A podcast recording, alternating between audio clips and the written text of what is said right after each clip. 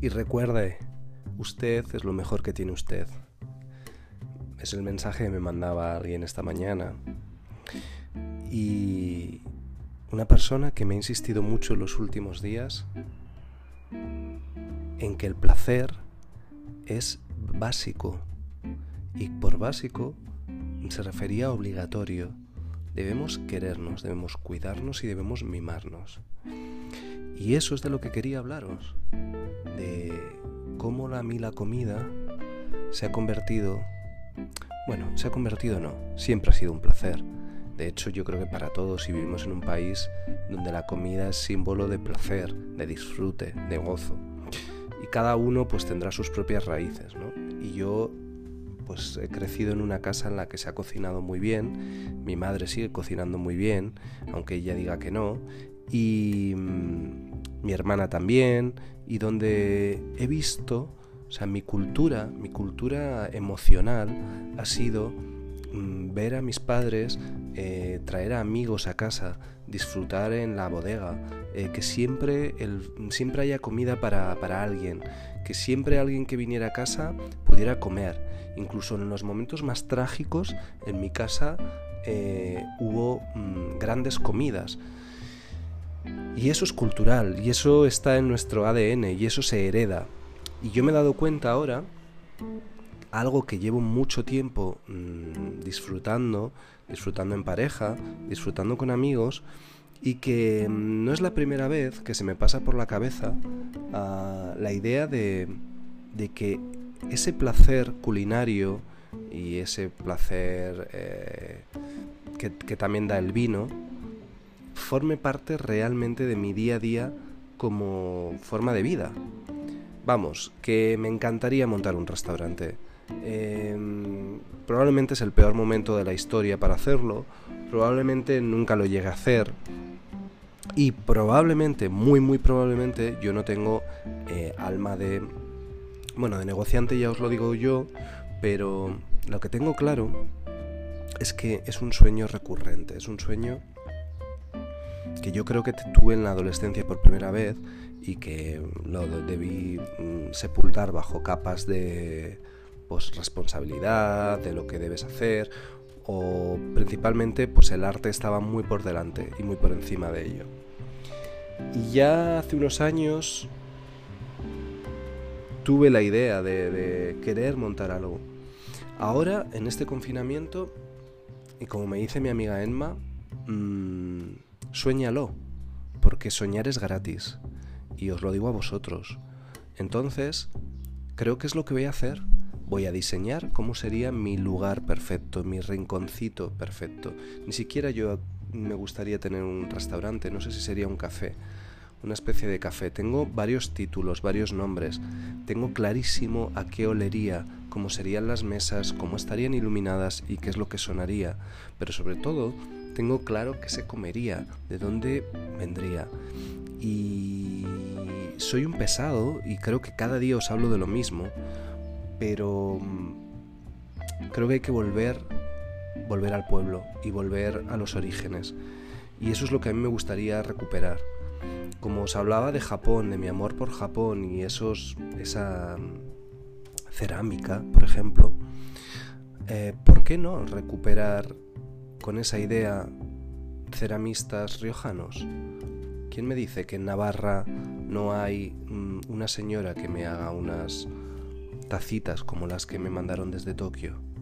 que mira que está lejos Tokio, ¿eh? Pues oye, me mandaron unas tazas Japón, Madrid y llegaron sin que se rompieran. El mundo puede ser maravilloso y hay que cocinar. Y en eso es en lo que estoy, cocinando, intentando comer sano y sobre todo haciendo lo que más me gusta, que es darme placer para la vista, para los... Al final la cocina, por lo que me apasiona, y que es de lo que os quería hablar, es porque entran en juego todos los sentidos, incluso alguno más de los que tenemos. Y eso es un placer. No os olvidéis, usted es lo mejor que tiene usted.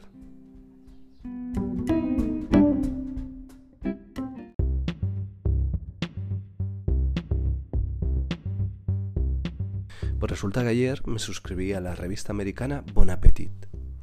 Y, fue un impulso, fue un acto repentino la llevo siguiendo mucho tiempo en Instagram, como sigo muchas cuentas de cocina, de cocineros, de mm, obradores.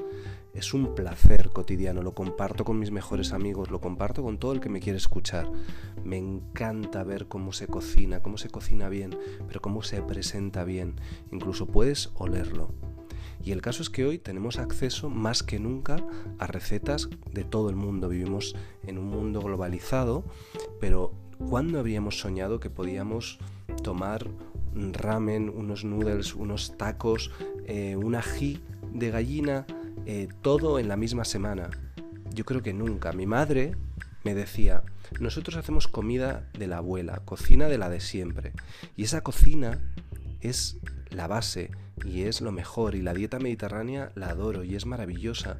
Pero poder tener acceso hoy en día a comer japonés, a comer vietnamita, a comer mm, noruego. ¿Por qué no? ¿Por qué no? Es uno de los, creo, grandes cosas de este mundo globalizado que tantas malas tiene. Y ahí estoy yo, creyéndome un cocinero.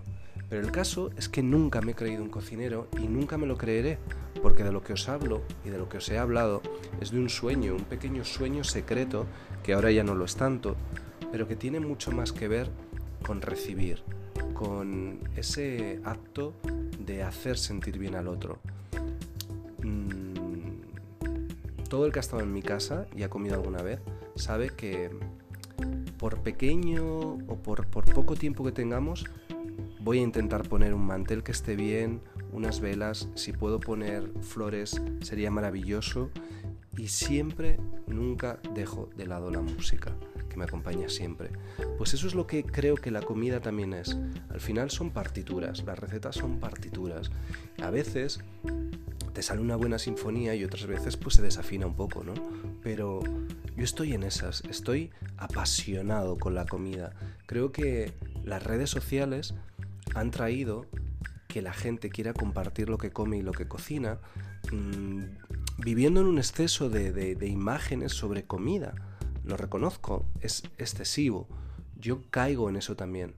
Pero también es maravilloso que de repente queramos comer mejor.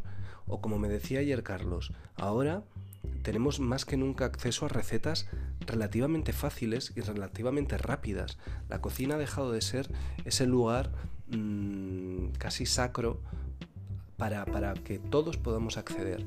Y el mundo de la comida es un mundo maravilloso. Y yo creo que en estos momentos de encierro no necesariamente tenemos que dejarlo de lado. Yo creo que es una de las cosas que está haciendo que me mantenga a flote. Y sabéis, todos sabéis muy bien los que me escucháis aquí, que no todos los días consigo estar por encima del, agua. Pero yo creo que muchas de las cosas que me mantiene, por ejemplo, es saber que hay una persona que todos los días mm, me dice, mmm, qué rico, y que le hago feliz.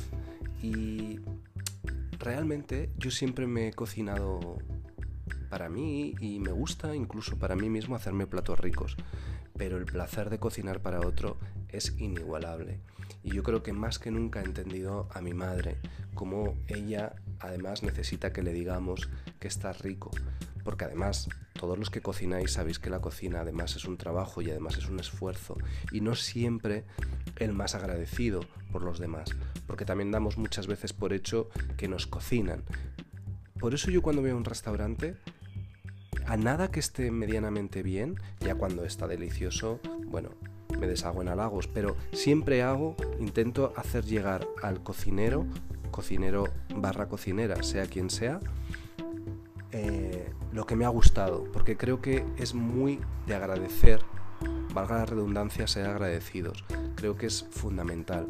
Muchas veces el dinero no paga el esfuerzo y el trabajo que supone la cocina. Y ahí estoy, recordando a veces esos placeres que me daba mi querida abuela Isabel, que la tengo siempre muy presente y en estos días quizás más. Quizás porque pienso muchas veces en, en la elegancia de una señora que era capaz de cocinar con una cocina de, con un horno de, leña y hacer esos, eh, esas manzanas asadas, esas natillas que nadie ha superado después. Me imagino que os pasa igual. A todos, todos recordamos la comida de la abuela y la cocina de la abuela. Y es una suerte haber cocina, eh, conocido eso, ¿no? Pero yo creo que también es una suerte que vivamos en un momento que nos permite haber probado la cocina de todo el mundo y que nos permite hacerla. Y eso es un poco lo que quería transmitiros en el programa de hoy. Que cojáis vuestro delantal siempre y que con lo que tengáis, sea poquito o sea una gran cocina industrial, eh, os pongáis manos a la obra, experimentéis. Creo que la cocina es como el sexo. Hay que dejarse llevar, no hay que tener miedo, hay que mm, buscar, reírse y buscar el ritmo. Y en eso estoy yo, encontrando el ritmo y el placer. Y así estoy deseando que me llegue ya la revista que va a tardar de llegar desde Estados Unidos, pero me da igual. Ahora tengo una nueva ilusión y es ver las nuevas recetas. Mira que tengo libros de recetas, pero yo creo que, como me pasa con la música, con la cocina siempre quiero más, siempre quiero descubrir cosas nuevas. Y me encantaría cocinaros para todos vosotros. En estas semanas he hecho unas judías blancas que inventé riquísimas con, con tomate y con espinacas. Voy a hacer otra versión esta semana al pesto y he hecho tortitas porque me apetecía hacer tortitas. He hecho un pollo muy rico, hice un ají vegano que me inventé, como todas estas semanas que llevaba cocinando ramens veganos. Y yo los llamo a todos fake porque siempre digo que no son las recetas originales. Pero es verdad que como me dice de nuevo Carlos, creo que todo lo que sale de uno al final es auténtico. Y eso es lo que debemos ser, auténticos. Buen apetito.